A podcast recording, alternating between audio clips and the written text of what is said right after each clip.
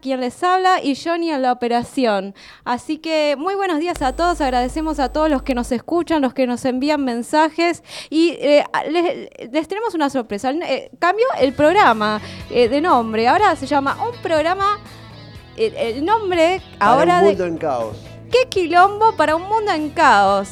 Así que eh, ahora tenemos eh, nuevos temas para compartir con ustedes y mucha cultura, muchas actividades culturales para compartir con ustedes. Así que, ¿cómo estás, eh, Osvaldo? Perfecto, muy bien, Marisol. Vos, lindo día hoy, ¿no?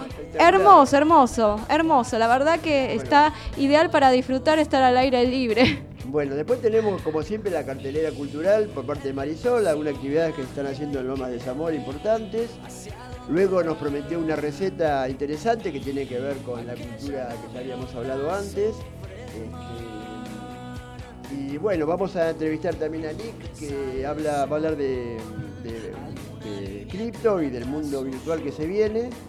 Eh, vamos a ver un poco de filosofía, como siempre, un tema central. Hoy es el existencialismo, pero como siempre quiero decir que la, filosofía tiene mucho que ver con nuestra vida cotidiana y eso es lo que intentamos, que sea un vocabulario sencillo, accesible y que nos ayude quizás a interpretar algunas cosas de la vida. Dado que esto es Radio Cultura Loma, intentamos hacer cultura. Marcos presentará algunas obras de teatro, hablará un poco de cine y así iremos completando la jornada de hoy, Marisol. Y quiero agregar que hoy vamos a hacer una nota a una directora de un centro eh, de asistencia alimentaria, se llama Centro de Asistencia Alimentaria Huellitas, que es eh, de Villa Celina, de provincia, y además tiene, tiene a cargo un jardín de infantes, un merendero, y una panadería. Así que en breve, eh, más o menos 14.30 la vamos a tener con nosotros, compartiendo con nosotros todas las actividades del espacio. Así que, bueno, eh, te, te, paso a vos, Osvaldo. Perfecto. Eh, qué quilombo para un mundo en caos. Gracias a todos nuestros oyentes, a los que nos siguen de acá, de la capital, del país y de varios lugares del mundo, como ya hemos citado. No vamos a repetirnos. Gracias por los saludos y por los, este, los augurios de éxitos. Y vamos a leer luego más tarde algunos mensajes que estamos recibiendo. Hoy teníamos un tema que es el existencialismo. realmente suena extraño, suena algo raro para el oído de la gente común, para los jóvenes. Pero tenemos que entender que el existencialismo fue una época, una etapa, un momento de la historia argentina, de la historia mundial, en la filosofía y la interpretación del hombre. Eh, eh, que, estaba muy, muy enredado con lo que fue el Mayo francés o toda la época del 68, distintos conflictos que hubo sociales en ese entonces. El, existencialismo es, una corriente, una interpretación filosófica que parte de que el hombre, eh, sobre el hombre hacia, eh, desde sus sentimientos, desde su ser, aborda la sociedad. Y hacia ese abordaje de la sociedad, este, los sentimientos que, lo invaden, como es la decepción, el engaño, la traición. Eh, hay varios este, corrientes de interpretación en esto del existencialismo. Tenemos que entender que el existencialismo parte de decir que primero están los sentidos, luego la voluntad y por último la razón. Que el hombre va construyendo su destino, va construyendo su andar a partir de infinidad de sentimientos que acumula en su experiencia vivida y su comportamiento está en relación a esos sentimientos, a ese comportamiento sentimental. Por eso el existencialismo logró que el hombre fuera central, que a partir de los sentimientos del hombre se interpretara al mundo. Por eso muchos se han comprometido en esa época políticamente, considerando que había que cambiar la sociedad para mejorar la condición humana. En eso eh, Hegel empezó con una interpretación donde recuperó el tema del sentido del ser. El ser es la esencia, es el núcleo, el nudo nuestro, que se expresa al margen de las situaciones sociales y luego, bueno, Albert Camus interpretó también, aunque él siempre se negó a ser existencialista, este, así lo definían algunos intérpretes de la época. Y bueno, eh, Sartre también ha sido, que se ha identificado con el existencialismo y en realidad este, muy extraño, porque en esa época la amistad entre Camus y Sartre se fue deteriorando a partir de que este, la Sartre fue tomando posiciones políticas más afines al Partido Comunista y más afines a la Unión Soviética de entonces, con lo cual queda, eh, consideraba Camus que eso quedaba, quedaba una contradicción porque un sentimiento esencialista parte de la esencia humana, parte, parte del ser, Y en el mundo socialista lo que predomina es la, colectividad, la acción colectiva y la predominancia del Estado sobre el sentimiento o el, el augurio de la gente. Obvio que en esa época lo que argumentaba Sastre era de que el hombre se realizaba la masa y que la masa se realizaba colectivamente para mejorar la situación de vida. Hay mucha gente vinculada al existencialismo que, después quedó medio perimido esa concepción porque se empezó a pensar más entre el alma, el cuerpo y la materia, la razón. Los existencialistas ponían la razón en segundo plano y, eh, consideraban siempre el, el manejaje de sentimientos como el elemento que ayudaba a que la la gente pudiera este, interpretar la vida a partir de lo que sentía. Eso fortaleció la identidad humana, digamos, fortaleció el concepto de humanismo este, y empezó a construir una interpretación, tanto en la filosofía, en la literatura, como en el arte en general, donde las reflexiones pasaron a ser centrales en la interpretación. Por ejemplo, eh, la obra de Camus, La peste o eh, El extranjero, digamos, hay muchas reflexiones individuales donde ahí se plantea la condición humana, el sentimiento, los padecimientos, como en la obra de Sartre también, ¿no? donde aparecen El Muro, muchas obras de teatro vinculadas a eso. que era un reflejo literario del existencialismo, sobre todo quien haya leído, no, seguramente, a este, el, eh, el, idiota o haya leído este, eh, Crimen y Castigo, entenderá o se dará cuenta que es el existencialismo cuando ve la, inmensa cantidad de reflexiones que realiza el personaje de la obra luego de haber asesinado a la anciana que tanto detestaba. Bueno, eh, también estaba Argentino Sábato, era un hombre existencialista que interpretaba desde el punto de vista más cristiano del existencialismo. El túnel refleja eso y otras obras más significativas. Goethe era existencialista, por ejemplo. Este, no quiero aburrirlos con este tema, pero mm, Kafka es existencialista, que, que le haya leído El Castillo, El Proceso, la metamorfosis misma. La metamorfosis misma es una transformación que sufre un hombre eh, en su sentimiento, en su interior, a, despertarse a la mañana y sentirse que era una cucaracha. Todo el proceso ese de interpretación, de adaptación y de transformación en una cucaracha da a luz, saca a luz la, complejidad del sentimiento humano. Bueno, no, Onetti en el castillo, también, este, claro, no somos muy lectores, supongo, nadie leyó el castillo, una obra difícil de Onetti, una obra interesantísima, central, donde él hace muchísimas reflexiones sobre la condición de vida. Por eso, hay quien hace una literatura más vinculada a lo materialista, a lo social, o a lo psicológico y más que lo hace desde el punto de vista existencial, donde el centro del tema es la necesidad del hombre. En la filosofía contemporánea, no quiero abundar esto, no quiero aburrir a nadie, eh, el cristianismo es parte de una interpretación de la condición humana. Siempre se plantea que el ser se expresa, el ente se expresa a través del ser, pero el ser se mantiene oculto, nunca se muestra tal cual es. Entonces, toda la, necesidad que planteaba de Geger de entender al ser, a partir del develamiento del ente, era eh, la posibilidad de descubrir al hombre en su real eh, manifestación.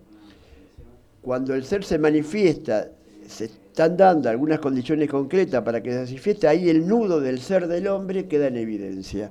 Entonces, el existencialismo, a partir de eso, aunque Hegel nunca se consideró existencialista, se empezó a tomar, eh, a considerar central el ser del hombre, la existencia del hombre como nudo eh, central de la interpretación del mundo y por ende de la capacidad, la necesidad de transformar el, mundo a partir de las eh, necesidades sentimentales y profundas del hombre. Hoy hay más interpretaciones con Kant, con otros eh, filósofos, donde se incorpora el tema de la casuística, se incorpora el tema de la, del objeto y el sujeto, donde se incorpora más la psicología, la sociología, la antropología, y el ser anda por ahí siempre dando vueltas. Si nosotros, y con esto quiero combinar para darle ya, por lo menos combinar por ahora con este tema, darle el tema, la, voz a, Marisol, es de que si nos podemos a pensar, nos damos cuenta que el ser en nosotros mismos se manifiesta permanentemente, digamos, la mayoría del tiempo, más que la voluntad y la razón, lo que está vigente es el ser.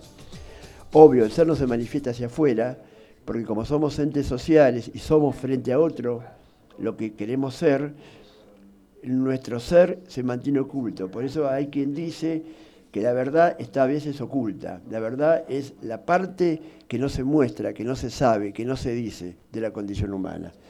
Bueno, Marisol, luego vendrá Marcos más tarde, pasaremos algunas eh, eh, cosas de él. El día está espectacular. ¿Qué tenemos para decir sobre la Sí, muchas actividades culturales en las cuales van a poder participar en las vacaciones de invierno. Anoten para la cartelera de julio 2022. En el Teatro del Municipio de Lomas van a poder disfrutar todos los días de las vacaciones. Todos los días va a haber un show, todos los días va a haber actividades culturales. Este jueves 14, ciclo mano a mano, Beto de los Pérez García. El viernes 15, 21 horas, Trío Escobar, Gareis Maceo. Y el sábado 16, 21 horas, La Combustible. También... Hacemos un corte un segundo, Marisol, y volvemos con el tema. Disculpa. Vamos a un corte, Johnny.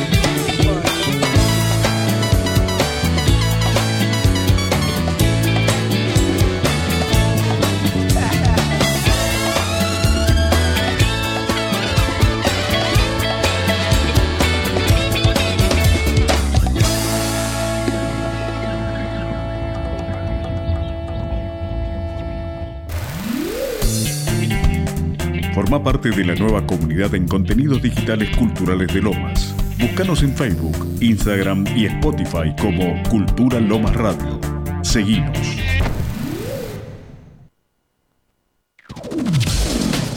Llévanos a donde quieras. Bájate nuestra app gratis desde tu Play Store. Búscanos como Cultura Lomas Radio y escuchanos desde el celo o la tablet. Miércoles 15 a 16. ¡Qué quilombo! Humor, actualidad y entrevistas. ¡Qué quilombo! Por Cultura Lomas Radio. Bueno, continuamos compartiendo con ustedes todas las actividades culturales que va a haber en el Teatro del Municipio de Lomas. El horario de las vacaciones de invierno del carrusel de la Plaza Grillera. Miren qué lindo para compartir con los más chicos y compartir en familia. Las vacaciones de invierno va a estar abierto, disponible desde el lunes 18 hasta el domingo 31 de julio, todos los días, pero de 10 a 20 horas en ese horario, ¿sí? Siempre recuerden el carrusel de la Plaza Grillera, todos los días de 10 a 20 horas, del lunes 18 hasta el domingo 31 de julio, la entrada es gratuita. Así eh, pueden disfrutar en la plaza que eh, siempre hay actividades para compartir en familia. Bueno, también tenemos más fechas del Teatro del Municipio. El sábado 16 de julio, o sea, este sábado va a estar la orquesta Plato Volador a las 16.30. El domingo 17 de julio, La Farola, Una luz en la oscuridad. Primera función es a las 15 horas y la segunda función es a las 17 horas. El lunes 18 de julio va a estar Animaladas, la primera función 15 horas y la segunda 17 horas. El martes 19 de julio, Almíbar, El Payaso, 15 horas. Encanto, 17 horas. El miércoles 20 de julio, que es el Día del Amigo, Sonrisas sin pantallas, la primera función a las 15 y la segunda a las 17 horas. El jueves 21 de julio, María Elena en el País de las Maravillas, la primera función a las 15, la segunda a las 17. Y el viernes 22 va a estar Cuentos Enredados, primera función 15 horas y segunda función 17 horas. El sábado 23 de julio, el show de Pegamento y Kazoo. Primera función 15 horas y segunda función 17 horas. Las entradas tienen que retirarlas en boletería a partir del lunes 11 de julio, o sea, ya estamos a miércoles 13, teatro, en el Teatro del Municipio, en Manuel Castro 25262, perdón. Se retiran en la boletería del Teatro Manuel Castro 262, ¿sí? Recuerden eso, siempre. Eh, bueno, también tenemos para compartir eh, todo lo que nos llega de prensa del Ministerio de Cultura, de, que siempre estamos agradecidos, tanto a Romy de, acá del que es eh, directora del teatro del municipio de Lomas, de acá de provincia, y tanto lo que nos llega de capital. Así que estamos muy agradecidos siempre a la prensa de, de los dos tanto de ciudad como de provincia. Bueno, lo que nos llegó para compartir con ustedes es muy interesante, porque hay una nueva convocatoria al segundo llamado de Proteatro. Y eh, tienen la oportunidad eh, actores, actrices, directores, directoras, productores teatrales y grupos de teatro, investigadores, investigadoras, y la inscripción permanecerá abierta hasta el 25 de julio. Está dirigido a todas esas personas esta oportunidad para inscribirse en Pro Teatro. Además, 370 proyectos que fueron seleccionados a partir del primer llamado de la convocatoria se suman a la actividad cultural de la ciudad. Eh, Carmen Levare, de Eva Pavlotini es uno de los proyectos ganadores del primer llamado a la convocatoria Proteatro 2022 en la línea Proyectos Especiales para la realización de una gira en la sublínea Circulación. También eh, queremos aclarar que el Ministerio de Cultura de la Ciudad a través de esta plataforma Impulso Cultural, abre la convocatoria hasta segundo llamado de Teatro, el programa que fomenta, propicia y protege el desarrollo de la actividad teatral no oficial de Buenos Aires a través de distintas líneas de subsidio. Es una gran oportunidad para todos los artistas, actores. Asimismo, anuncia los seleccionados del primer llamado realizado entre febrero y marzo de 2022. La inscripción al segundo llamado permanecerá abierta hasta el lunes 25 de julio a las 15 horas y estará dirigida a actores, actrices, directores, directoras, productores teatrales, grupos de teatro, investigadores investigadores. Este llamado contará con tres líneas de financiamientos disponibles, grupos eventuales, grupos estables y proyectos especiales. Por primera vez Proteatro ponderará la presentación de proyectos para reposición de obras, para la sublínea circulación de la niña proyectos especiales y se priorizarán. Se priorizarán eh, bueno, lo, va a haber unos grupos que van a estar, eh, van a tener prioridad antes que otros. Es una entrevista, ¿no, Marisol, prevista? Sí, sí, sí, sí, sí, pero en, breve, en breve, en ah, unos instantes. En unos instantes vamos a estar haciendo una, entrevista, sí. Eh, bueno, y también eh, queremos recordar que Impulso Cultural, como dijimos, es una plataforma que, dependiente de la Dirección General de Desarrollo Cultural y Creativo del Ministerio de Cultura, eh, que incentiva y promueve el desarrollo de la cultura en la ciudad de Buenos Aires por medio de diferentes convocatorias y propuestas, la ciudad busca activar, proteger y difundir la cultura y a sus actores principales.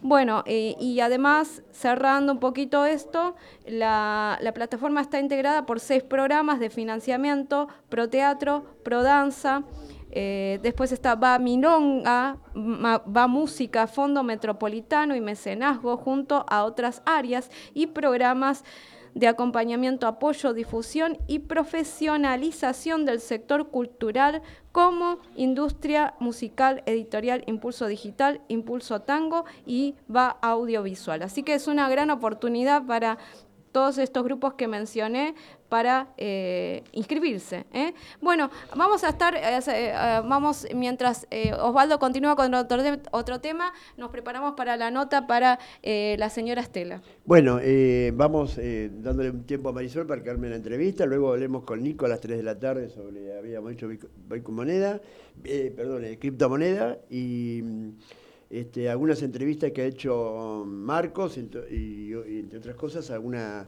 comentarios sobre cine, que la verdad que es muy eh, afín al séptimo arte y él sabe comentarlo, criticarlo muy, muy, eh, muy bien. Así que ese tema. Bueno, eh, nosotros este, le habíamos dicho que Quilombo para un mundo en caos este, es realmente, el quilombo a veces implica un nuevo orden. Yo lo habíamos hablado la vez pasada tiene que ver con uno de los ocasionales este, estimuladores del existencialismo, que es Nietzsche. Cuando plantea mm, eh, que el hombre se enfrenta a una sociedad en caos, que confronta con una sociedad en caos, enseguida quiere ordenarlo, organizarlo, para poder tener una vida en ese marco del caos este, decente. Por eso mismo, cuando hablamos de, mm, del caos, y nosotros nos mencionamos para un mundo en caos, es porque el mundo, aunque parece ordenado, es caos.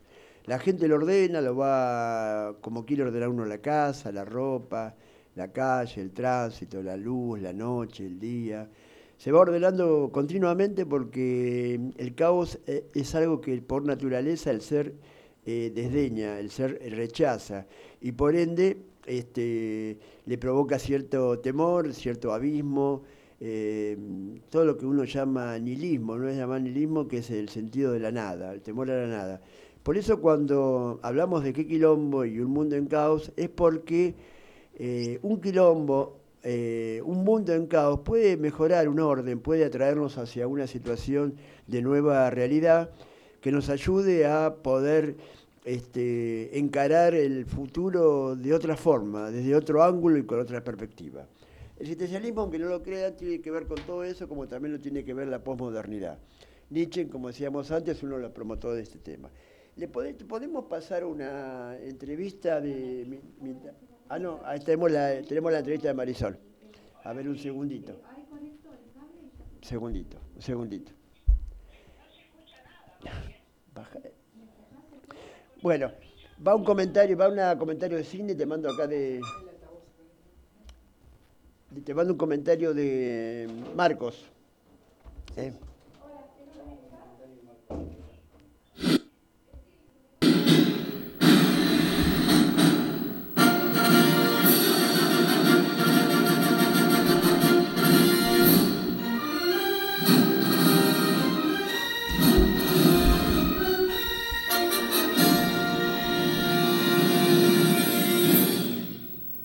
Esta cortina nos hace entrar en el cine, obviamente. La cortina de la 20th Century Fox. Y hablar de Alas del Deseo. En un híbrido entre secuela y remake, Top Gun Maverick vuelve con aviones más sofisticados, pasiones conservadoras y la moralina rancia del reganismo en los 80.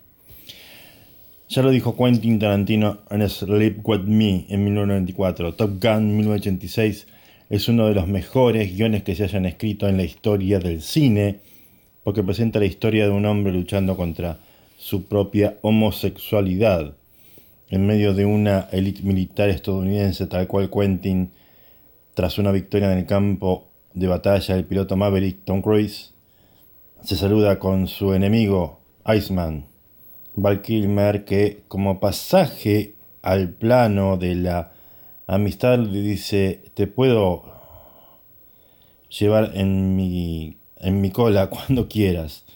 A lo que Maverick responde no, vos podés montar mi cola cuando quieras. Abrazo con puño cerrado y palmadas en la espalda. Besísimo, todos felices, aunque la heterosexualidad vence y Maverick termina los besos con Charlie la rubia fogosa interpretada por Kelly McGillis. No la llamaron para la segunda parte, nadie avisó si fue por sus arrugas o su lesbianismo declarado. Marca de la década del 80, el tema Take My Breath On Way de Berlin da forma a un romance inolvidable. En la primera no hay un solo plano que no sea una explosión de colores, atardeceres anaranjados o senos iridiscentes y unas coreografías de acero que se producen con las maniobras aéreas de combate. Allí la masculinidad se juega no solo respecto al ejército, sino además en la relación con la historia del propio padre, aviador muerto en dudosas circunstancias. Y la amistad con Rose, nueva familia de Maverick, muere en un accidente viendo siendo su copiloto. Retomar la historia con nostalgia y pensar en un espectador ideal que vio la primera parte en su juventud es la ruta que tomó el nuevo film. Las imágenes del accidente en los recuerdos de Maverick son festivas. Se concluyen con una entretenida escena de acción que dura media hora y puede dejar bien eh, pochocleadas a las nuevas generaciones. Maverick paternaliza a Rooster, hijo, de, hijo huérfano de Rose, cuando se salvan la vida en el campo de batalla. Luego se concreta el romance bastante acartonado y Sin Sabor con Penny, Jennifer Connelly, en una descarga vintage de paseos con autos, motos, veleros y aviones. Lo que este tipo de películas hace es mostrarnos que la guerra es bonita, en especial cuando Estados Unidos lucha contra una planta de uranio situada en un lugar recóndito del planeta, con ciudadanos un poco atrasados, conservan aviones obsoletos y sin rostro. En los 80 las informaciones eran confidenciales, en la de ahora se trata de un mundo digital donde puede verse todo, pero no hay profundidad. Todo tiene un correlato con una pantalla de simulación de vuelo en tres dimensiones. Los aviones se han vuelto una reliquia frente a los drones. Ni siquiera el tema que compuso Lady Gaga marcará una época. Dan ganas de eyectarse del avión y volver a los analógicos 80, donde al menos se podría respirar la reunión del aire cuando se armaban peleas en los vestuarios, escenas que llevaron a Tarantino a reclamarla como una película gay. En la nueva solo se ven cuerpos musculosos, transpirados en la playa y el nerd del grupo no se saca la remera. Top Gun Maverick es una película cuya moral no deja ni un resquicio para otras fugas del deseo, una de acción con aviones nostálgicos vistos en primera persona, sin fuego cruzado o balas perdidas. Esta fue la película de esta semana en Radio Cultura Lomas, cine a la manera de quienes habla, Marcos Víctor Pablo, y espero les haya entretenido.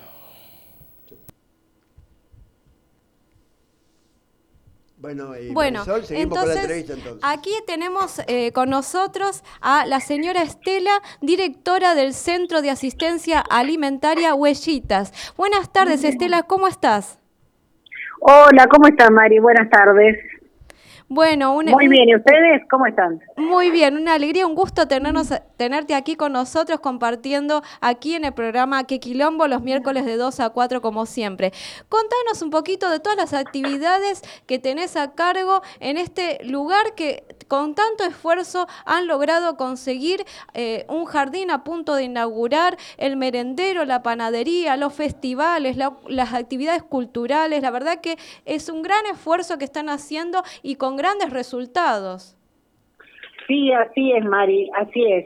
Eh, bueno, estamos a cargo del Centro de Asistencia de Huellitas y es un trabajo de hace un montón de años acá en el barrio Vicente López, en Celina. Y eh, bueno, y estamos con un, empezamos con un merendero, después eh, tenemos un comedor donde se le da raciones a 60 personas eh, todos los días, de lunes a sábados. Y después, eh, de acuerdo a nuestro trabajo en el barrio, llevamos también los colegios de- del barrio, limpiamos la escuela primaria, la escuela 97, donde hacemos trabajo de limpieza, pintura, corte de pasto. Y ahora últimamente también nos están dando, eh, estamos llevando auxiliares, eh, las compañeras que trabajan están haciendo de auxiliares en los colegios porque está faltando este, gente para trabajar. También estamos eh, limpiando y llevando adelante la limpieza, pintura y arreglo de fuegos de, jardín de acá de Vicente López.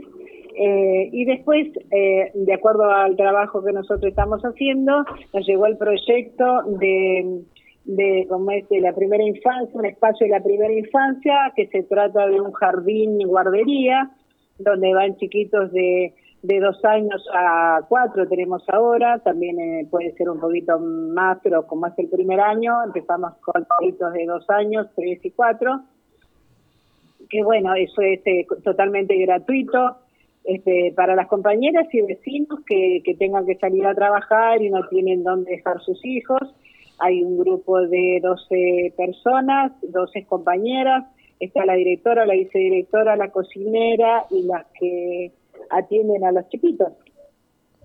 Bueno, también tenemos, incorporamos hace muy poco una cooperativa de panadería, donde lo que nos llega se trabaja, se vende muy barato al barrio para que todos puedan poder llegar a un, a un, poco de pan, a un poco de facturas a precio muy barato.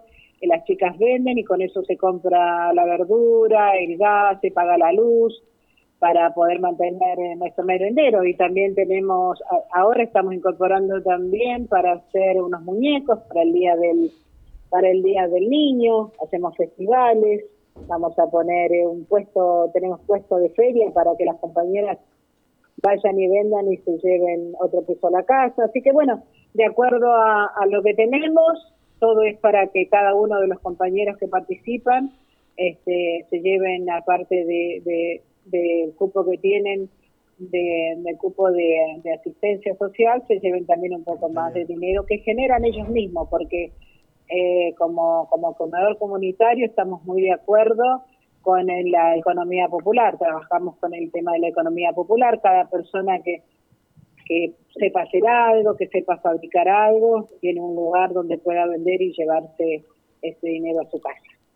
Y decime, Estela, la verdad que es increíble el trabajo que vienen haciendo, la verdad, los felicito, te felicito, eh, y además que, bueno, soy parte de- de- de- del equipo que, que me han dado, me han abierto las puertas con, con tanto cariño eh, en, en el área de cultura y como profesora en el jardín, Exacto. que, se, que está a punto de inaugurarse. Y te hago una consulta. Eh, eh, eh, queremos saber, ¿se sabe algo de la, de la inauguración? ¿Hay alguna posible fecha? Hoy estuve hablando con la técnica que se que maneja eso en CENAF y me dijo que están viendo esa posibilidad de acuerdo a todo lo que nos pidieron. Son muchas muchos papeles, mucho trámite que hay que hacer y bueno, este ya les llevamos todo lo que, lo que necesitaban y ahora no, todavía me dijo que está esperando el, el resultado de todos los trámites que nos dieron. Así que, pero nosotros seguimos adelante, como vos sabés, que sos partícipe con nosotros, sos testigo de que hacemos todo a pulmón, estamos llevando esa guardería con, la cocinera lleva su galletita, uno lleva su, otro compra la leche, otro compra el chocolate, nosotros hacemos bizcochuelos, y bueno, cuestiones de, compañeras, especialmente mujeres, como vos, todos los barrios,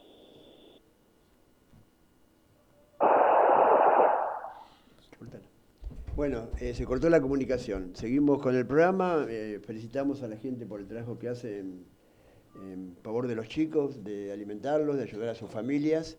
Así que este, si les parece bien, eh, seguimos con la habitualidad del programa. A las 3 lo llamamos a Nico. Y vamos ahora a la entrevista que realizó Marcos al teatro, en el teatro con la obra Moconá de la autora y, y actriz Valeria Baranchuk directora este, y dirección de Carlos Scatarli. Teatro Espacio Callejero, Humahuaca 3957. Vamos, Marcos, con tu entrevista. ¿Estás ahí? Bueno, continuando con las obras, con las notas acá en Espacio Callejón, tengo a la autora Valeria Baranchuk, que te digo, hola, ¿cómo estás? Hola, ¿qué tal? Buenas noches. Hablábamos con Carla, que bueno, vos sos la autora y que conoces muchas cosas de esto. Sí. Y hablábamos de que es una realidad que se repite pasando por la dictadura y, que esto continúa. Y, y cómo, cómo te repercute a vos hacer esta obra, pues además tiene un o sea, además de que sos la autora, sos la protagonista. Sí, bueno, para mí es muy fuerte y es maravilloso poder transitarlo. Es como poner luz sobre una realidad que en realidad es como un secreto a voces.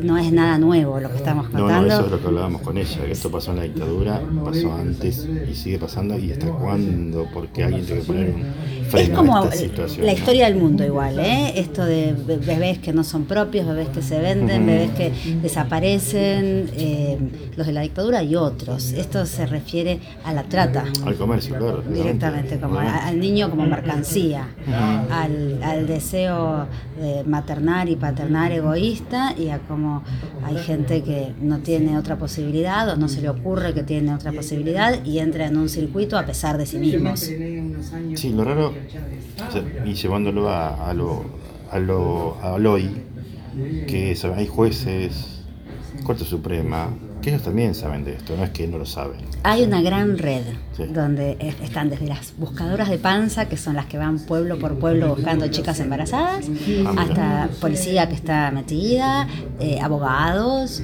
escribanos, jueces, gente de las salas de, hospitales o salas de parto. La democracia tendría que haber cambiado ese sistema de vida, ¿no? Porque esto teóricamente se dice que fue la corrupción militar, pero continuó, nos continúa, no es que se cortó ahí. Sí, bueno, en general cuando pensamos en los militares más pensamos como en los chicos apropiados. Eh, esto es como otra cosa. es, la venta y casi te diría como el encargue de niños. tiene que ver con la pobreza y la miseria. Te contrato tu vientre para que tengas un hijo mío. Sí, sí, sería la situación. porque te contrato es que estamos como más de acuerdo. Esto a veces rosa el como el robo inclusive, ¿no es cierto?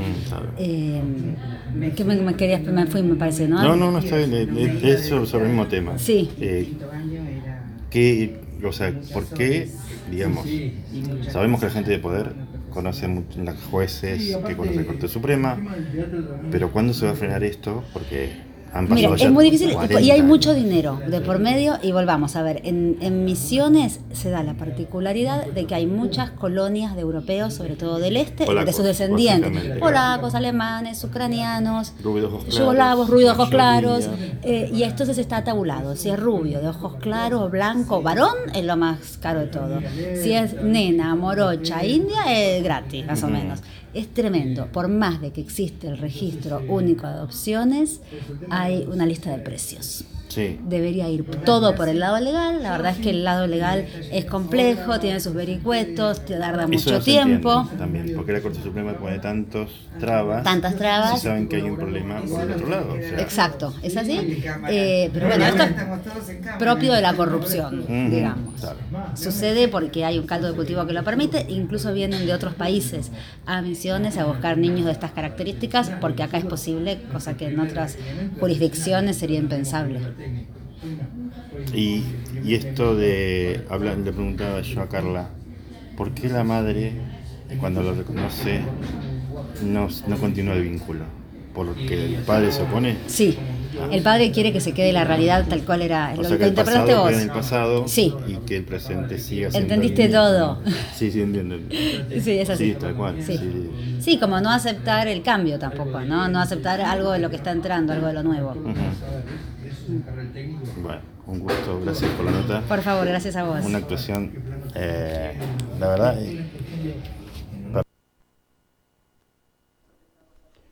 Bueno, en la entrevista de Marco siempre el teatro, el teatro vocacional, el teatro de esfuerzo, de trabajo, ya decía la vez pasada que se juntan muchísimos talentos, había que recorrer todo ese espinel para descubrir las grandes obras que se están poniendo en cartel. Y Marco es un buscador de estas grandes obras y nos trae las entrevistas correctas a la gente correcta. Y bueno, estimulamos para que realmente vayan, visiten y, nos den su opinión sobre esta obra que acaba de ver Marco. Bueno, vamos a una corte, Johnny Lauriano.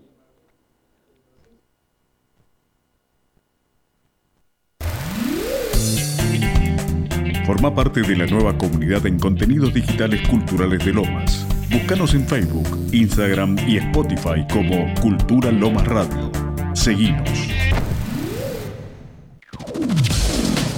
Llévanos a donde quieras. Bájate nuestra app gratis desde tu Play Store. Búscanos como Cultura Lomas Radio y escuchanos desde el celo o la tablet. Miércoles 15 a 16. ¡Qué quilombo! Humor, actualidad y entrevistas. ¡Qué quilombo! Por Cultura Lomas Radio.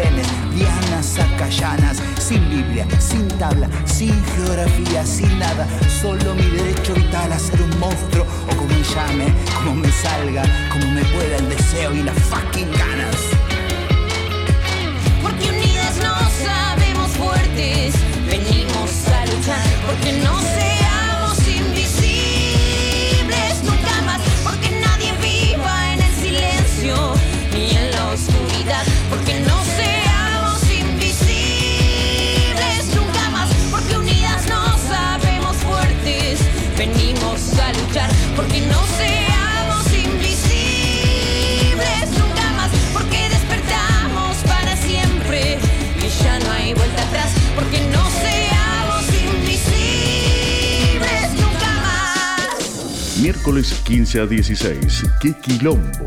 Humor, actualidad y entrevistas. ¿Qué quilombo? Por Cultura Lomas Radio. Bueno, muy buenas tardes a todos. Eh, queremos compartir más información con ustedes que es muy importante considerar. Sabemos cómo se viaja actualmente eh, y es una preocupación de los vecinos, así como otros temas. Eh, y sabemos que el Ministerio de Transporte está tomando las políticas necesarias para mejorar. Se han extendido las líneas de subte. Este, también va mejorando de a poco con las aplicaciones. Sabemos bien los horarios cuando los trenes llegan, cuando hay problemas con los trenes. ¿Cómo me pasó hoy que, que hubo un problema, eh, que creo que había una persona desmayada, nos estaba contando un guarda, y eh, este, tuve que tomar el tren siguiente para poder llegar a mi trabajo eh, y ahí me atrasé un poquito. Pero sabemos que hay que tener paciencia porque sabemos que se viaja así, a veces los trenes están vacíos o están más llenos y no se puede subir.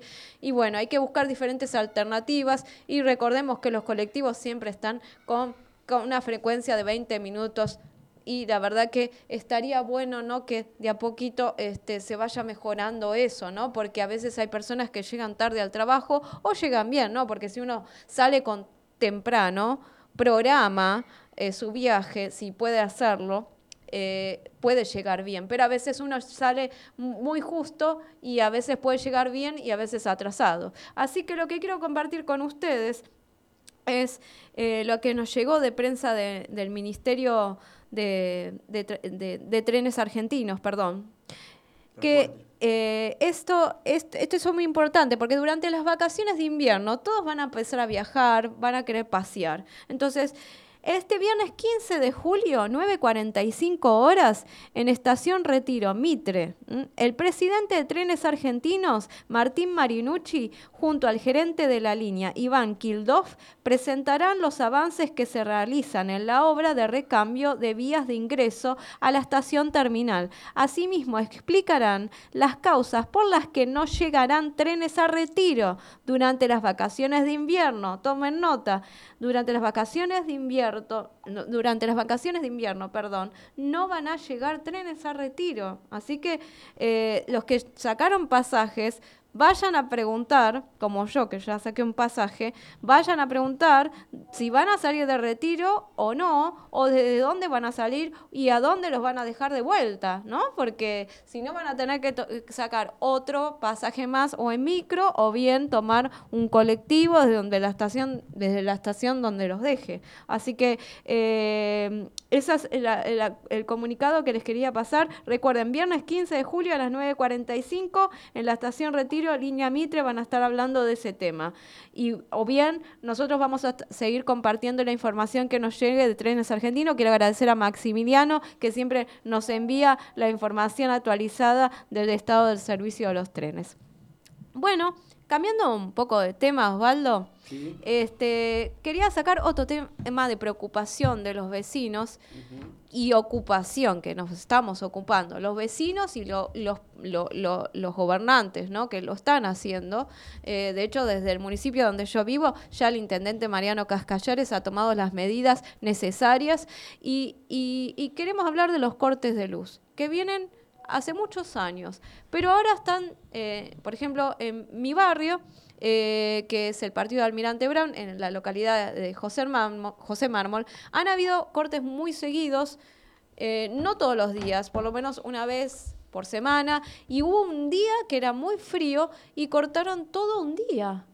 Y en mi caso, yo tengo un problema que no puedo usar el gas.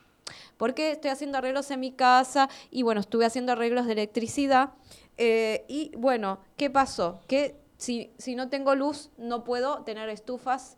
Eh, y, tengo le no pero le busco la alternativa me abrigo me abrigo mucho pero hay veces que es mucho el frío entonces eh, tenés que tomar algo calentito pero pero lo ideal es tener las estufas, ¿no? Entonces, muchas horas, muchas horas sin luz, eh, y, pero bueno, le busqué la, la, alternativa porque ese día era hermoso, entonces me fui afuera, me tomé todo el sol necesario y a la noche seguíamos sin luz.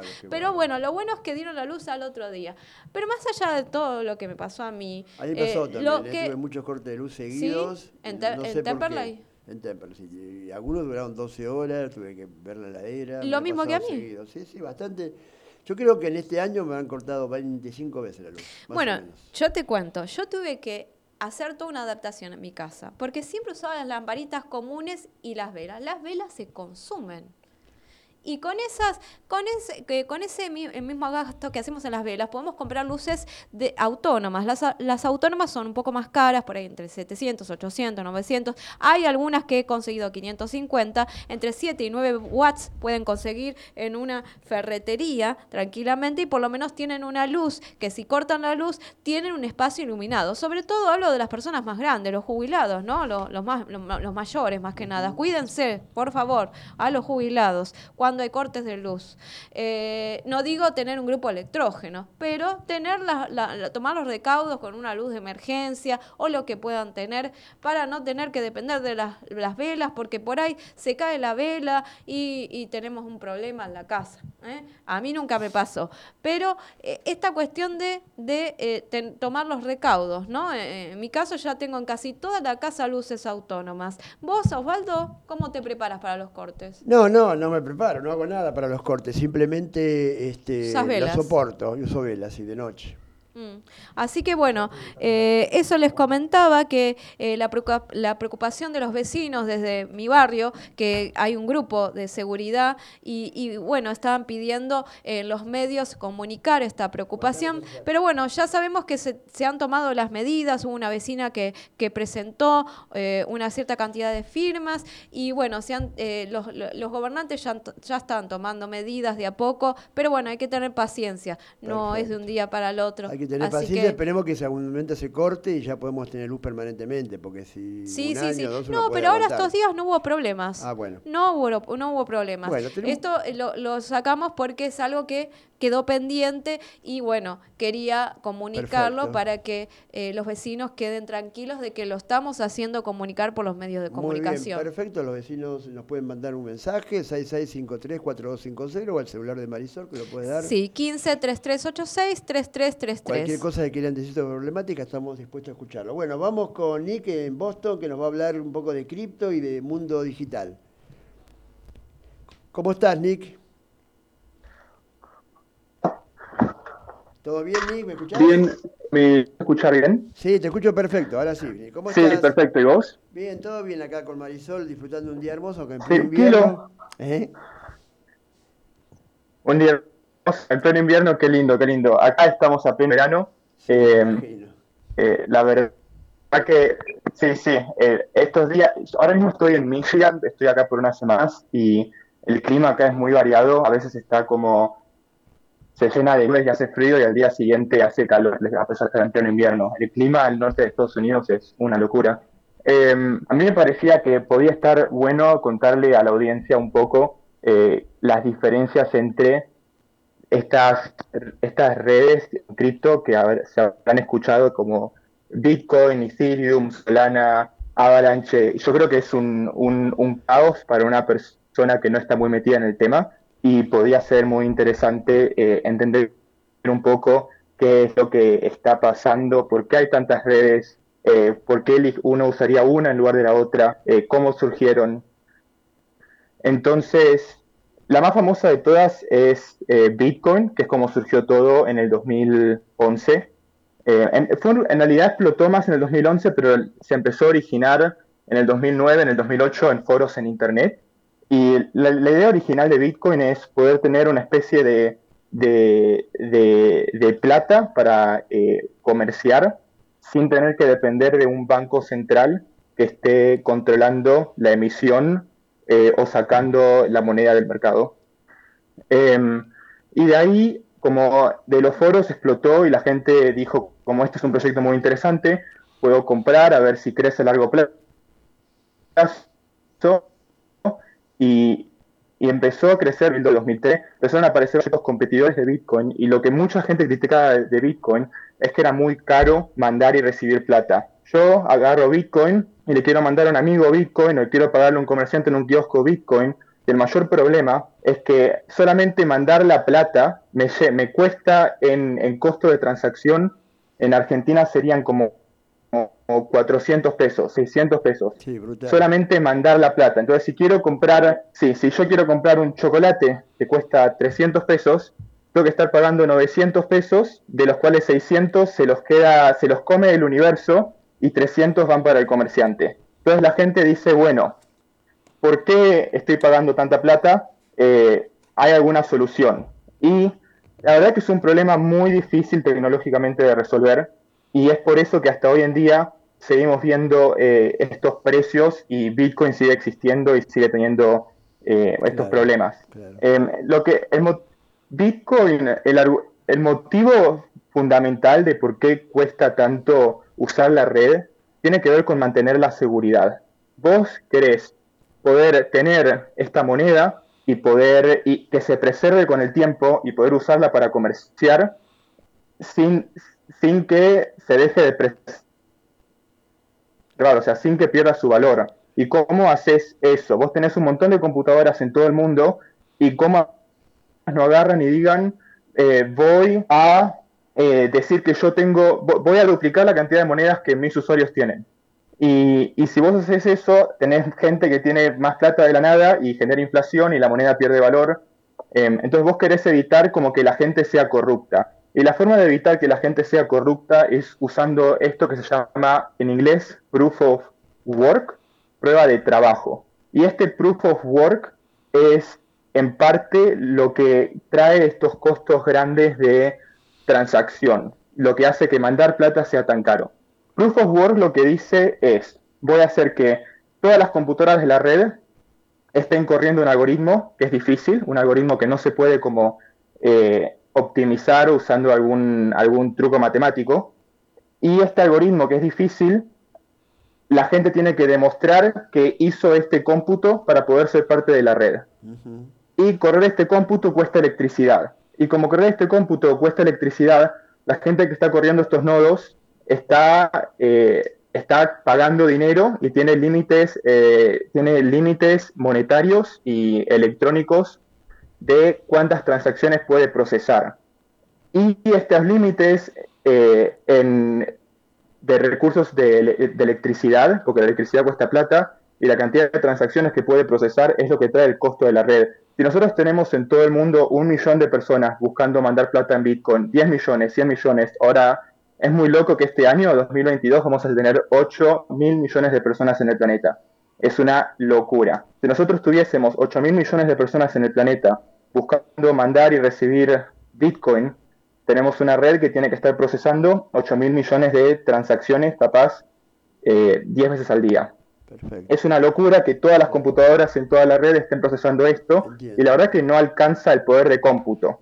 no alcanza el poder de cómputo y como no exactamente, como las computadoras no pueden procesar 8 mil millones de transacciones eh, usando los algoritmos que, que Bitcoin necesita, eh, la gente tiene que competir con el precio. La gente dice, vos tenés que usar mi tenés que tener mi transacción porque yo voy a pagarte más.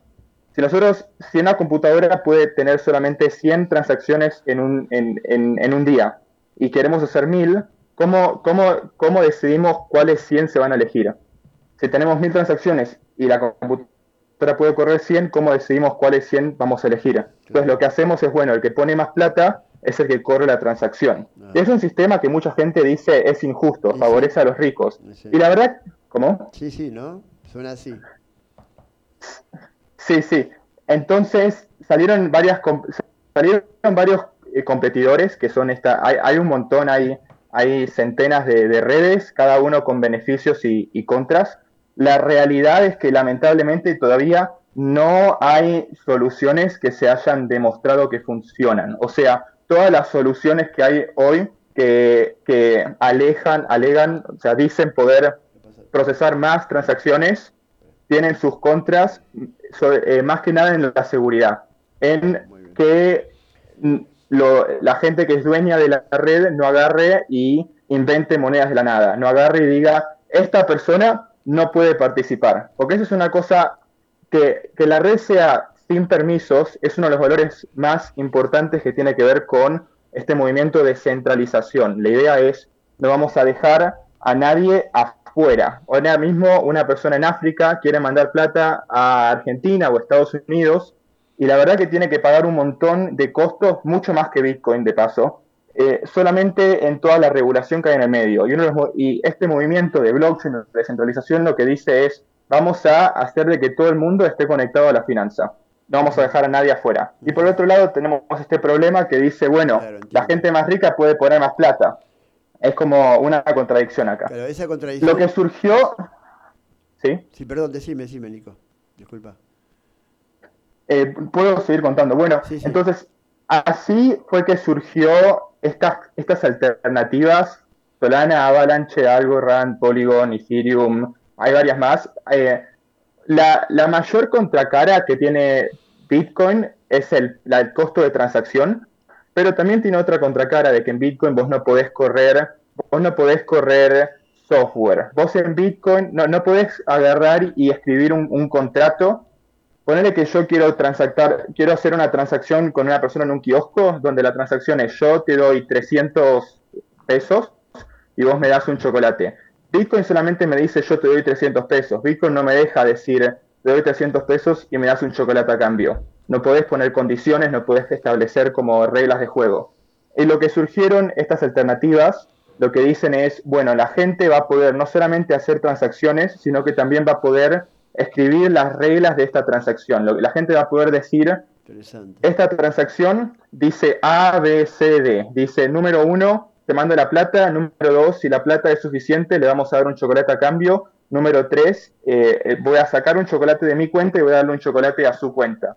Número cuatro, vamos a avisarle al mundo de que, esta transacción ocurrió. O sea, esta serie de operaciones vos no la podés establecer en Bitcoin. Entonces, casi todas las redes que están saliendo como alternativas al, al original Bitcoin te facilitan poder hacer estas, este software. Bitcoin aún todavía no puede hacer eso. La gran ventaja que tiene Bitcoin y el motivo por el que sigue existiendo a pesar de todos estos costos es que es la más segura de todas eh, de, de- de lejos. Eh, se habrá escuchado que, que salió en, en, eh, mucho acá en Estados Unidos y la verdad que en todo el mundo de la caída esta del USD eh, Terra, Terra Luna, eh, que fue una... Mucha gente tenía mucha plata y fue perdida. Eh, acá viene justamente esto de la esto viene justamente de la seguridad. Colapso de, de Terra fue por dos motivos. Por, por un lado, eh, no tenía un buen fundamento económico para, para existir y cuando la gente se concientizó de que no había un buen fundamento, empezó a sacar la plata. Y número dos, lo que realmente cayó la red es que Terra estaba centralizado. A pesar de que se hable mucho de descentralización, Terra estaba centralizado. Había eh, un núcleo fuerte de, de 20 computadoras que estaban todas muy eh, cercanas al liderazgo de Terra. Y cuando Terra dijo, cuando Terra dijo esto, em, cuando Terra dijo, tenemos que evitar la caída de la moneda, Terra le dijo a, lo- a las 20 computadoras centrales, les dijo, apaguen la red, apaguen la red, no vamos a hacer que nadie más transacte. Entonces, la Terra empezó a caer hace, unos meses porque no tenía los buenos fundamentos. Y cuando empezó a caer, el liderazgo le dijo a estas 20 computadoras, corten todas las transacciones para que el precio deje de caer. Y esto es justamente un acto de, un acto de, de- es una falta de seguridad en, en la red. Lo que Sí, están, una falla. están Una falla de seguridad. una fa- na- si, si, si es una red descentralizada para que la gente tenga plata y pueda transactar, uno de los valores más importantes es que nadie agarre y diga vamos a pararlo. Es como justamente vos querés que no haya un banco central, vos querés que no haya una persona controlando la emisión y agarrás y cortás las transacciones. Exactamente, exactamente. Terra tenía estas 10 computadoras que manipularon y, la gente dijo... Sí, muy sí. Bitcoin no tiene... Sí. No, muy bueno todo lo que estás explicando, muy muy ilustrativo. Yo te quiero hacer una pregunta, eh, la verdad que es muy, muy, muy interesante lo que acabas de decir. Ante una aclaración que es básico, pero yo la voy a hacer. Vos cuando entras en el sistema y compras monedas, moneda, tenés, en la, aplicación tenés una contraseña, digamos. La contraseña, eh, si te, la, te olvidaste, fuiste, digamos, no hay forma de recuperar la guita porque no hay un recuerdo de contraseña. Nadie tiene tu contraseña. ¿Viste? Cuando vas a un banco, pedís recuerdo de contraseña. En el caso del sistema de criptomonedas, vos perdés la contraseña y nunca más tenés acceso a tu moneda. Eso es así, ¿no es cierto?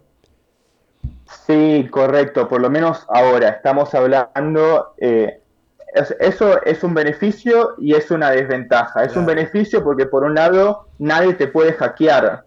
por otro lado, si vos lo perdés, estás en el horno. Y hubo gente que Justamente lo perdió para... mucha guita con eso. Hubo gente que la perdió, se olvidó, se subestimó y la perdió. Mm, la, la gran mayoría de las personas que tuvieron ese problema son personas que pusieron plata hace muchos, muchos años a, forma de inversión. La red, la red creció, ellos se olvidaron y volvieron a los 10 años y dijeron, uy, esto creció, ¿dónde está mi plata? Y no tenían la contraseña. Eso es lo más normal de la gente que tuvo este problema. antes, ahora ya está más, más despierto, pero hay gente que es nueva que no sabe todavía eso. Sí, y la gente que no, y la gente que no quiere estar controlando sus datos tiene la opción de la gente tiene la opción de almacenar sus monedas en, en, eh, algo que en una aplicación que se encarga de, almacenar las contraseñas de la gente. Cuando uno usa, por ejemplo, Binance, cuando uno usa em, bueno, alternativas de, Binance, sí, sí, exactamente. Uno ahí sí que tiene, ellos te están manejando la cuenta y tenés el riesgo de que ellos te, te hackeen, pero la realidad es que no te puedes olvidar la contraseña. Eh, tienen mecanismos de ver tu pasaporte, tienen mecanismos de, ver tu documento y ver de que esa persona sos vos. por otro lado, claro. Ahora mismo estamos hablando, hay algo que se llama recuperación, es un tema súper interesante, se llama recuperación social.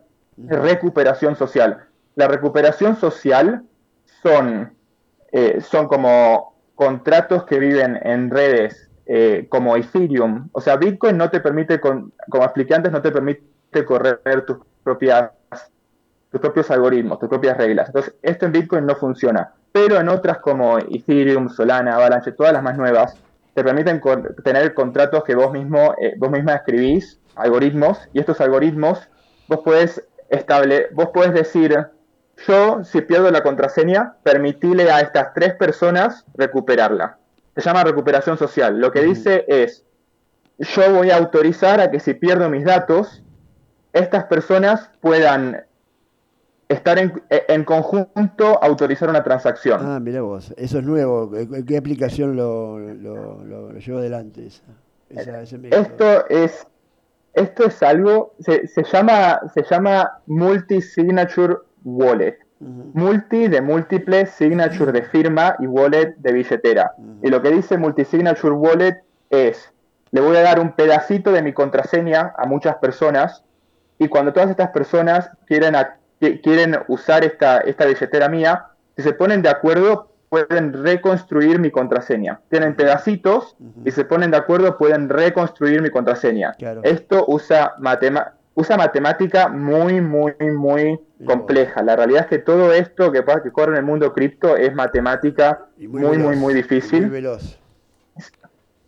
Sí. Em, estos, la realidad es que estos mecanismos de recuperación social son cosas que se están desarrollando ahora porque son necesarios. Se están, se están desarrollando más como una necesidad mm. que como algo que se esperaba desde el principio. Es muy común cuando uno desarrolla un producto tener una imagen de cómo el, cómo el mercado va a querer usar tu producto. Es muy común tener un, una, un sueño de eh, este es el problema y esta es la solución y, yo sé la posta porque es muy común decir, este es un...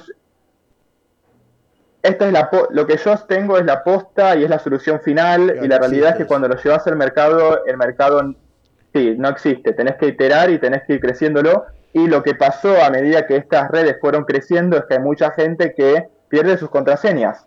Eh, o la realidad es que la gente tiene miedo de perder su contraseña. Tiene miedo de perder su contraseña y no tiene que y no quiere estar pasando el esfuerzo de no perderlo. O sea, no perder tu contraseña es un esfuerzo. Tenés que estar guardando copias de seguridad, encriptar tu Sí, encriptar tu copia de seguridad, para ir, darle una copia. Para ir concluyendo, porque la verdad que fue muy, muy, vos tirás toda la información, la verdad que debería cobrar, deberías cobrar por toda la información que tirás. Una pregunta, porque ya no tenemos mucho tiempo, porque la verdad que me, encanta hablar con vos, vos sabés. Una pregunta última, si la podés contar cortito, es de, a pesar de todas estas dificultades que vos acabas de mencionar, y a pesar de la caída, por mil razones que no vamos a explicar ahora, lo vamos a explicar ahora porque va a ser largo, de que la criptomoneda se fue a pique estos últimos periodos. Eh, ¿Vos crees que sigue siendo la, opción que la gente va a ir eh, tomando en el futuro cercano, digamos, masivamente?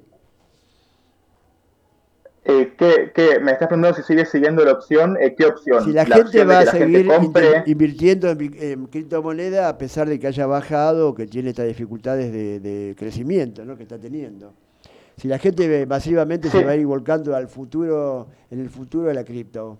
Si esto es así, vos lo percibís así. Sí.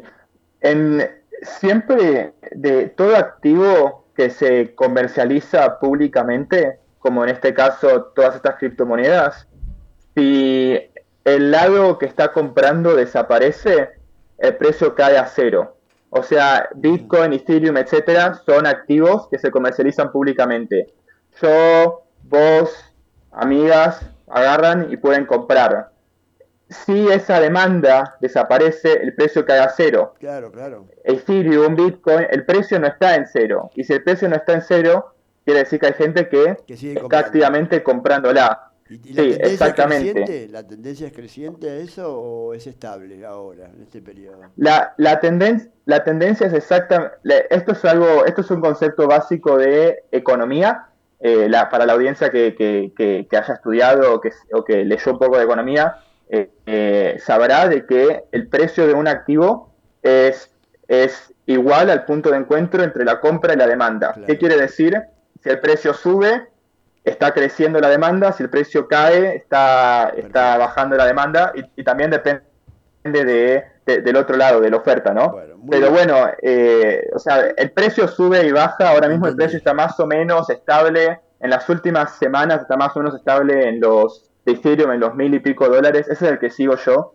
Em, sí. No, no, perfecto, perfecto, quedó clarísimo. Bueno, Gracias, Nico. Se nos, se nos está yendo el tiempo. Gracias por tus ganas de explicarnos, por tu voluntad. Este, bueno, está, sufriendo el verano. ¿Dónde te pueden seguir? Las de las redes sociales, la gente que quiera seguir, preguntarte, consultarte. Algunos, en general los jóvenes están más metidos en este tema, ¿viste? ¿Tenés algún dato para pasarnos? Sí, como no. En todos lados mi, mi usuario es NIC de Nico, pero sin la O. NIC S-Z-E-R-M-A-N. S-Z-E-R-M-A-N. Nick Sherman. Y en Instagram, eh, en Facebook, en Messenger, en LinkedIn, lo vamos a Twitter, en lo que sea. El, próximo flash que saquemos sobre, tu columna lo vamos a poner. Bueno, Nico, te agradezco mucho. Perfecto. Quedó pendiente nuestro encuentro por cuestiones que ya sabéis. Capaz que en septiembre, no sé, si no estás acá, nos vemos allá. Gracias, Nico. Y fuerte abrazo y saludo a todos. Eh. Saludo a tu hermano también y a tu familia. Cómo no. siempre un gusto hablar, estuvo buenísimo. Les mando un abrazo fuerte. Adiós, gracias. Muchas, muchas gracias. Chao. Bueno, Marisol, te dejo la posta. Sí, sí, sí, sí. Continuamos compartiendo mucha cultura con ustedes. Bueno, les recordamos que están invitados a participar en el Centro Cultural Espacio de cultura y encuentro Los Bemoles. Hay diferentes talleres en los cuales pueden participar. Y bueno, los estamos invitando eh, a participar del taller eh, de los cursos de canto, los días y horarios son a coordinar y tenemos todos los niveles y edades, clases individuales y grupales y presenciales. Se encuentra en Espora 4417, el teléfono teléfono particular 4238-4973 en Bursaco. Está frente de la Universidad de Almirante Brown. Y bueno, eh, eh, hay varios talleres en los cuales ustedes pueden participar y pueden buscar la página de Los Bemoles, tanto en Instagram como en Facebook. Hay flamenco, hay guitarra, eh, hay, hay yoga, hay un montón de actividades en las cuales ustedes se pueden sumar. También están invitados a participar en el otro espacio eh, que siempre les comparto, en el Círculo Católico de Obreros de Rafael Calzada, eh, al taller de canto grupal. Se pueden sumar los lunes de 3 a 4 y media. Siempre estamos ahí. Ya hay dos personas anotadas, eh, unas señoras que están muy contentas de sumarse en este taller y seguro se van a seguir sumando muchas más. Y les comento que vamos a continuar en las vacaciones de invierno, así que... Eh, pueden seguir sumándose, anotándose. Eh, les recuerdo dónde está. Círculo Católico de Obreros de Rafael Calzada, Entre Ríos 1555 a media cuadra de Avenida San Martín. Y pueden comunicarse por la página Canto en Buenos Aires 2020 en Instagram y en Facebook Canto en Buenos Aires también tenemos para invitarlos, porque hay otros talleres del círculo que la verdad que es, increíble la cantidad, vamos a mencionar unos, algunos, porque hay un montón y además tienen salones de fiesta, dos salones de fiesta. Eh, así que bueno, vamos a empezar con el curso hay un curso muy interesante, el curso de uñas, Soft Health, que empieza el viernes 15 de julio. O sea, este viernes 15 de julio empieza el curso de uñas, horario de 17.30 a 19.30 y se dicta todos los martes, es solo una clase, se entrega certificado y apuntes. Eh, por informes de inscripción al 15 52 57 46 20. La profesora es Aldana. También tenemos este, clases de eh, tango para adultos principiantes los miércoles de 18 a 19. La profesora es Lucía Gutiérrez y Guillermo Vivas, eh, directores de la compañía Danzares Buenos Aires. también tenemos yoga integral, cuerpo, mente y espíritu en armonía. Los horarios son martes 15 horas y jueves 16 horas. Los cupos son limitados por protocolo. Y también tenemos eh, clases de danza árabe los martes de 18 a 19.30, los viernes de 17.30 a 19 horas. Y eh, pueden seguir viendo mucha más información porque hay un montón de talleres, también hay folclore, eh, baile americano, son muchas las actividades. Pueden seguirlo en la página del Círculo Católico de Obreros de Rafael Calzado, tanto en Instagram como en Facebook. Bueno, vamos con Marcos Marisol a una entrevista en el teatro, otra última entrevista. En la... Sí, por supuesto. Vamos, Marcos, ¿estás ahí?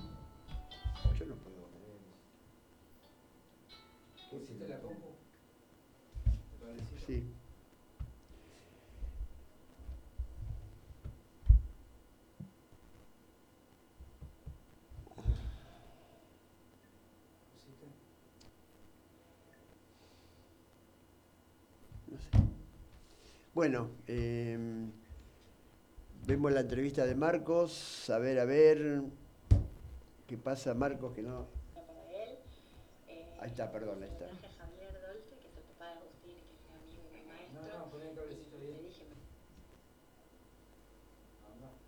No sale.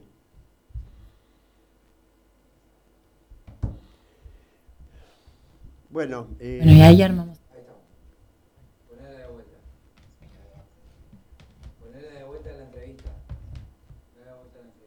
No lo reconoce. Sábado 22.30 horas empieza Mocona en el espacio Callejón y tengo su autora y directora Carla Stacarelli Eh, la autora es Valeria. Ah, ¿la es la actriz, claro, Valeria Baranchuk, que también actúa, es la autora. Yo solamente la dirigí. La hiciste. Sí, ella me trajo el texto, me encantó. Eh, bueno, enseguida lo vi el personaje de Nicolás, me apareció Agustín porque me parecía que era para él. Eh, y se lo traje a Javier Dolte, que es el papá de Agustín y que es mi amigo y mi maestro, y le dije, me gusta mucho este texto, me parece que Agustín es perfecto. Javier me deslizó el nombre de Caspar, me dijo, llámalo a Carlos, que, va a ser de liceo perfecto. Y bueno, y ahí armamos esta familia. Hay momentos que me quedaron dando vueltas, ponele. Por ejemplo. ¿Por qué no, no lo reconoce? Porque pasó mucho tiempo. Claro, bueno, pero ella sabe que es lo intuye quizás, ¿no? Como que eh, estas historias que son reales, porque Valeria, bueno, ya, ya vas a hablar con ella, eh, lo escribió basándose en cosas que ella conoce eh, por familiares y gente cercana. Digo, estos casos son muy comunes y son historias que suceden en el interior de este país, lamentablemente. y sucede que pasa todo el tiempo, ¿no? Entonces esta gente quizás hasta pierde la cuenta de, la cantidad de algo se repite, o sea, pasó en la época militar, en la, dictadura, Exactamente. y esto continúa Continúa por la extrema pobreza y, O sea, lo extraño es que la sociedad misma de la provincia sí. y de la zona y del interior nadie hace nada. no, es, como una gran rueda, ¿no? Donde suceden muchas cosas. Por, por un lado, la pobreza. La gente de poder, la pobreza, pero también la desinformación, el no poder elegir, eh, estas mm. madres que, que tienen hijos eh, casi de una manera instintiva, que no tienen educación ni, posibilidad de, hacer una programación de la maternidad, ni de pensar en nada, digamos, porque no tienen los medios. Y una vez que nacen estos hijos... Pero se dice que en el país hay una eh, redistribución de anticonceptivos en los hospitales. ¿Eso es real o entre comillas? Mira, no, es solo eso, también hay que tener educación para hacer uso de eso, y información, y hay que tener un montón de herramientas que a veces la pobreza a tales escalas no las permiten. Entonces esta gente también está presa de, un sistema que es bastante eh, expulsivo, ¿no? Como ¿Y qué, que... ¿Y qué te pasó al hacer la puesta en escena y de leer el texto? sabiendo que es un tema de una realidad tan... Y a mí la verdad que me conmovió mucho, sobre todo me conmovió como mujer la realidad de estas madres, ¿no? que, como te digo, que, se ven envueltas en, en una realidad que, les es muy difícil comprender y decidir y, ¿no? y que ya una cosa lleva a la otra y ya no se sabe quién decide o si la vida decide por uno o, cuáles son las decisiones que realmente ellas pueden tomar. Eh, yo siempre que me hacen notas digo que esta obra no quiere juzgar a nadie, solamente eh, evidenciar algo que, es un secreto a voces porque se sabe y, para nada señalar, sino es eh, hacer visible lo invisible, ¿no? Como eso, ah, como... Claro, es una realidad que ocurre ya hace muchos años y que ningún gobierno toma la determinación de hacer algo en serio. O sea, es como muchas otras cosas más, pero... Sí, sí, también, digo, la obra... Eh, la sociedad va a, dejar, va a seguir dejando que ocurra, eso por ejemplo. Es que creo que sí, por un lado es eso, como quién puede detener esto, no, no sé si es la sociedad, si es el gobierno, quién es, es un conjunto de cosas, ¿no? Y también la obra habla de otro tema que para mí es muy importante, que es la identidad, ¿no? Que es de dónde viene uno, ¿no? Que es lo que, lo que, lo que se pregunta el personaje de Nicolás, ¿no? como cuáles son nuestros orígenes y por qué yo actúo como actúo y si desconozco de dónde vengo, si no tengo la posibilidad de saberlo, qué herramientas tengo para adelante, para construir mi vida y, mi identidad si no sé de dónde salí, ¿no? Como... ¿Y, y, y por qué no, esa, no creció ese vínculo entre madre e hijo, siendo que se reconoció? ¿Porque no se lo permite? Mm, yo creo que nadie se lo puede permitir, no es que no se lo quieren permitir, ¿no? Como las herramientas emocionales que ellos tienen son limitadas, ¿no? Eso es lo que yo digo, son víctimas de una maquinaria mucho más grande. Entonces, no es que no se lo permiten, no tienen, no tienen la posibilidad siquiera que nosotros dos eh, acá en este teatro en Buenos Aires, con un montón de beneficios que, que nuestra vida acomodada nos da, nos hace pensar de una manera, ¿no? En el contexto en que estas personas viven no tienen todas esas posibilidades, ¿no? Eh, entonces creo que para analizar el comportamiento de cualquier ser humano hay que contextualizarlo eh, en las posibilidades que tiene, sí, dentro del sistema que tiene. Sí. ¿Hasta cuándo están acá en el Estamos todo julio, eh, porque algunos de los actores tienen otros compromisos, pero bueno, la idea es volver eh, pronto, después de que se terminen esos compromisos, hacer una segunda temporada, porque estamos muy contentos con esta obra y es una obra muy profunda que hay que transitarla bastante tiempo, así que hicimos esta primera temporada con, ganas de, volver. Dale. Gracias. Bueno, gracias. Por la invitación y por la nota. Bueno, dale, eh, dale, dale, tranqui, Bueno, eh, la entrevista con Marcos en una obra de teatro ahí en el centro de la ciudad. Pasamos Marisol, sigue un poco más la carterera de Lomas de Zamora y luego vamos viendo. Sí, recuerden, en la página del Teatro del Municipio de Lomas de Zamora. Mañana en el teatro, recuerden, esta es la fecha de mañana, no te pierdas la nueva edición de Mano a Mano, el ciclo de entrevistas de lujo junto a Ale Belzer, producido por Producción Ben. En esta edición tenemos el agrado de recibir a Beto de los Pérez García, además de una charla con todos y todas ustedes nos regalará alguno de sus éxitos en vivo. ¿Ya reservaste tu entrada? Acordate, pedí tus entradas por mensaje directo. Solo necesitamos tu nombre completo, DNI y un teléfono de contacto. Te esperamos. Así que recuerden, mañana, que es jueves 14 de julio, a las 20 horas. ¿eh? Bueno, también eh, tenemos para eh, compartir eh, más información que es de la página de Cultura Lomas. Recuerden, esa eh, no solo es la página de, eh, del Teatro del Municipio de Lomas, sino también pueden ingresar a la página Cultura Lomas y ahí se enteran de más información. este, este jueves, como les dije, ya les pasé la, la información. ¿Y sabes qué? Em, esto no tuve oportunidad de anunciarlo, pero me parece interesante recordar lo que se hizo, porque el sábado pasado fue el Día de la Independencia. y, y, bueno, en el Teatro del Municipio se celebró el Día de la Independencia y hubo un increíble encuentro en ese escenario con un ballet que se llama La Patriada.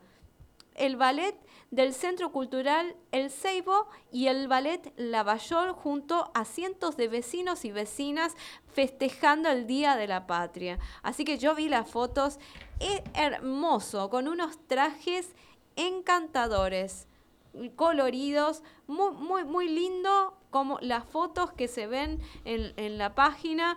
Así que eh, aprovechen ahora en vacaciones a, los que no conocen el teatro a, venir a conocerlo y los que ya lo conocen, seguir viniendo al teatro, porque hay muchas, muchas, muchas oportunidades. Eh, va a haber toda, todos los días de las vacaciones, va a haber algo para ver. Así, compartir en familia, con amigos. Yo, en mi caso, voy a venir. no me lo voy a perder. Va a estar muy lindo. ¿Vos, Osvaldo? Sí, sí, voy a tratar de venir, como no. Estoy de Temple, así que estoy cerquita. Estamos cerquita. Yo de mármol, así que enseguida estoy acá en la Plaza Grijera. Me traigo mi matecito de hierbas. Eh... Te das una vuelta a la calecita, que está acá, que le demos dar vuelta acá. Claro, por supuesto. Ya estoy un poco grande, pero eh, mantengo mi niño interior. Nunca grande. Le aviso a, mi amiga, que tengo una amiga en Lomas de Zamora, que me a acompañar y vamos juntos al teatro. Y después vamos a comer una pizza. ¿Qué te parece? Hacemos una salida completa. Acá tenemos algunos saludos y podemos ir tirando. Eh, ¿Estás vos, eh, Marisol, con eso? Sí, ah, sí, perfecto. Sí, Bueno, Marco Gifrido nos mandó un audio que no podemos pasar porque ya no tenemos tiempo. Gifrido Marcos, perdón. Gifrido es el apodo este, del quinto subsuelo del Congreso, que lo esperábamos hoy. Bueno, saludos eh, María Eugenia desde la ciudad de Buenos Aires, éxitos. Eh, la temática le interesó y además está interesada en, saber un poco más sobre la problemática de criptomonedas.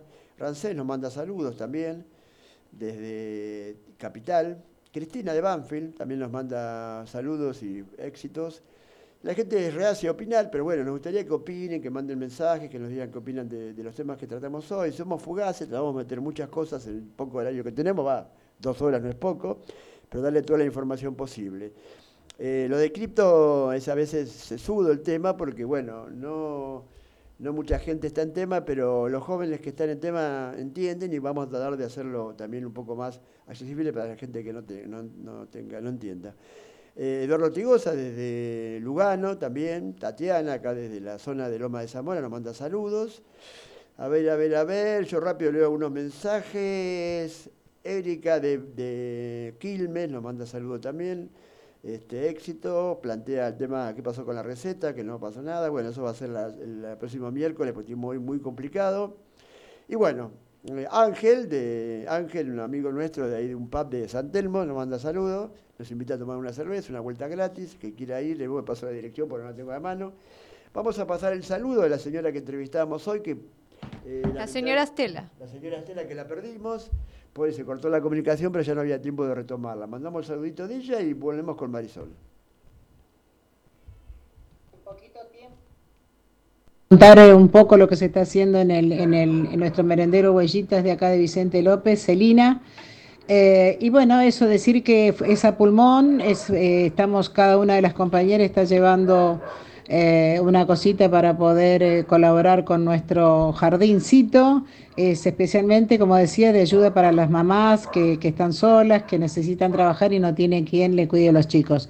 Y bueno, nosotros, eh, eh, como le estaba diciendo, estamos en el tema de, de, trabajar con la economía popular, eso nos ha traído este, mucha tranquilidad porque cada mamá que sabe hacer algo puede ir, venderlo y llevarlo un pesito más a la casa.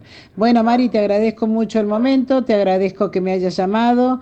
Eh, saludos a todos ahí en, eh, el piso, a, los de Radio Quequilombo. Y bueno, y gracias por la nota porque así podemos eh, hacer ver las cosas que, que cada uno de nosotros estamos haciendo. Un abrazo grandote.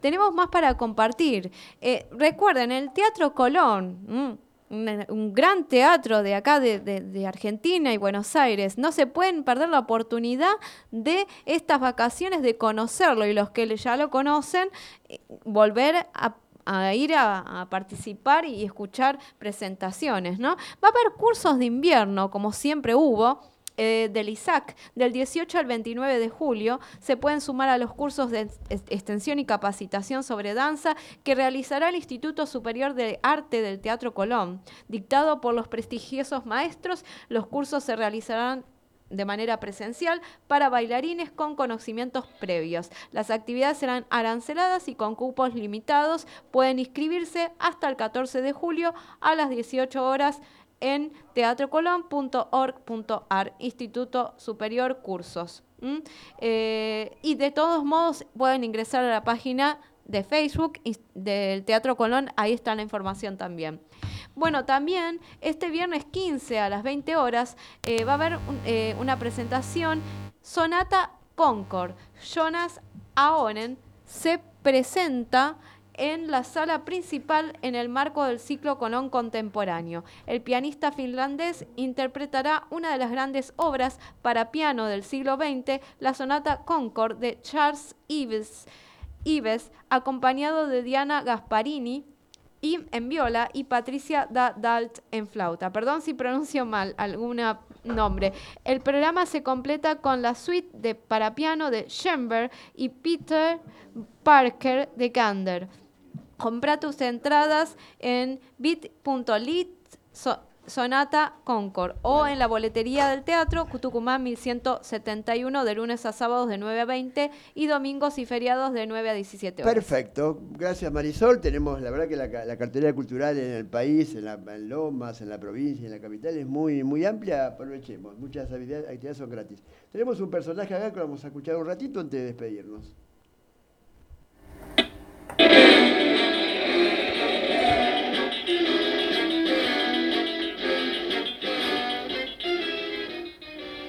Habla Siegfried. Esperaba que me, se comunique conmigo para hablar sobre el tema del caos. ¿Usted sabe quién fue el primero que instauró el caos en Rumania? Drácula. ¿Y dónde está Drácula hoy? Está acá en el Luna Bar haciendo el 50 aniversario de la obra de teatro. ¿Quién más hizo caos? Nerón. Cuando quemó toda Rusia.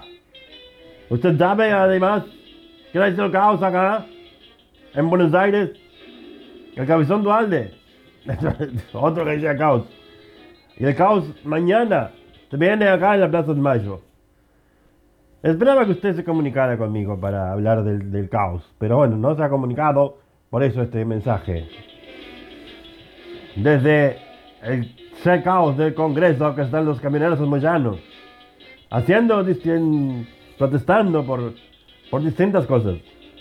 Bueno, Sigfrido, desde Caos, para Osvaldo González, para Radio Cultura, ¿qué quilombo? Caos. Caos. Siegfried. Ujú. Y nada más. Sí, del quinto sucero del Congreso, Gifrido ahí, hombre de caos. Quien ha visto la serie Cipoll se acordará del personaje Caos. Y Gifrido, nuestro locutor y actor y, varias cosas más, el que hace las entrevistas de los teatros y los comentarios sobre cine, este, nos mandó este pequeño saludito para argumentar también desde su óptica lo que es el caos. Bueno, nosotros vamos terminando el programa, espero que le haya gustado, que le haya pasado bien. Eh, las opciones nuestras son variadas en el marco de la cultura. La filosofía es cultura, es la madre de la ciencia, por lo cual es la madre de la cultura, de ahí se, eh, deslizan las distintas corrientes de pensamientos, las distintas este, líneas científicas y las distintas expresiones culturales, todo tiene una matriz que es la matriz de la filosofía, que es la capacidad de entender, de interpretar y preguntarse. La filosofía, como decía Sócrates, es pregunta más que respuestas. Las preguntas sin respuestas no pueden llevar a la verdad, por lo menos la verdad que en la que hoy estamos este, viviendo. La, coyuntura, la, verdad cambia permanentemente, el mundo se transforma y lo que hoy era eterno, mañana termi- terminó siendo en el futuro algo volátil y este, que se disolvió en, en el pasado. El futuro es cambiante y es transformador. El caos eh, es una forma de, de interpretar y de ordenar la realidad para lograr a partir de ella construir una perspectiva superadora. el, ser humano siempre busca perspectiva superadora. Estamos en eso, por eso, qué quilombes para un mundo en caos. Le mando un fuerte saludo y abrazo a Aldo Gómez Giuseppe, que es el creador, el inventor de este espacio, que nos ha servido a nosotros la continuidad de este programa hasta su pronta aparición. Le queremos dar muchas gracias a Johnny, que nos banca, nos, nos, eh, nos- nos, eh, cubre todos los errores que cometemos con el celular, con las llamadas, yo y Marisol. Y nos vamos despidiendo, ¿eh, Marisol? Ah, y saludo a, Rans, a, a Lauri, eh, que está, Johnny le está enseñando a operar la- el equipo de sonido, que además es mi hijo, así que nos va, nos va a dar una mano en ese sentido.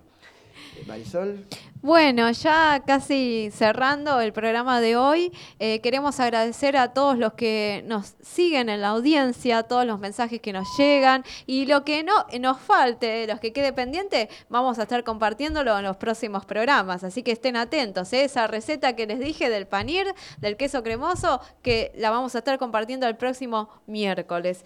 Y bueno, les deseamos a todos que tengan una excelente tarde, una excelente semana, disfruten que vienen días lindos, eh, vienen las vacaciones, eh, el que no se puede ir de vacaciones puede compartir acá, hay salidas cortas, ¿no? Que pueden disfrutar en familia o con amigos, y el que puede viajar mejor todavía, ¿no? Porque hay diferentes formas de estar, eh, eh, de disfrutar del descanso y de las vacaciones. Se puede estar bien con poco dinero o viajando a, a otro país o a otra provincia. Así, Así que es. les deseamos a todos que tengan una, excel- una excelente semana y muy felices vacaciones. Nos estamos viendo y escuchando el próximo miércoles en el programa ¿Qué quilombos en un En mundo Radio- de caos? Acá en Radio Cultura Lomas. Así que, chau, chau. Nos, pro- nos vemos por muy pronto. ¿Querés escuchar a todas las bandas que pasaron por la radio? Búscanos en Spotify como Cultura Lomas Podcast y seguinos.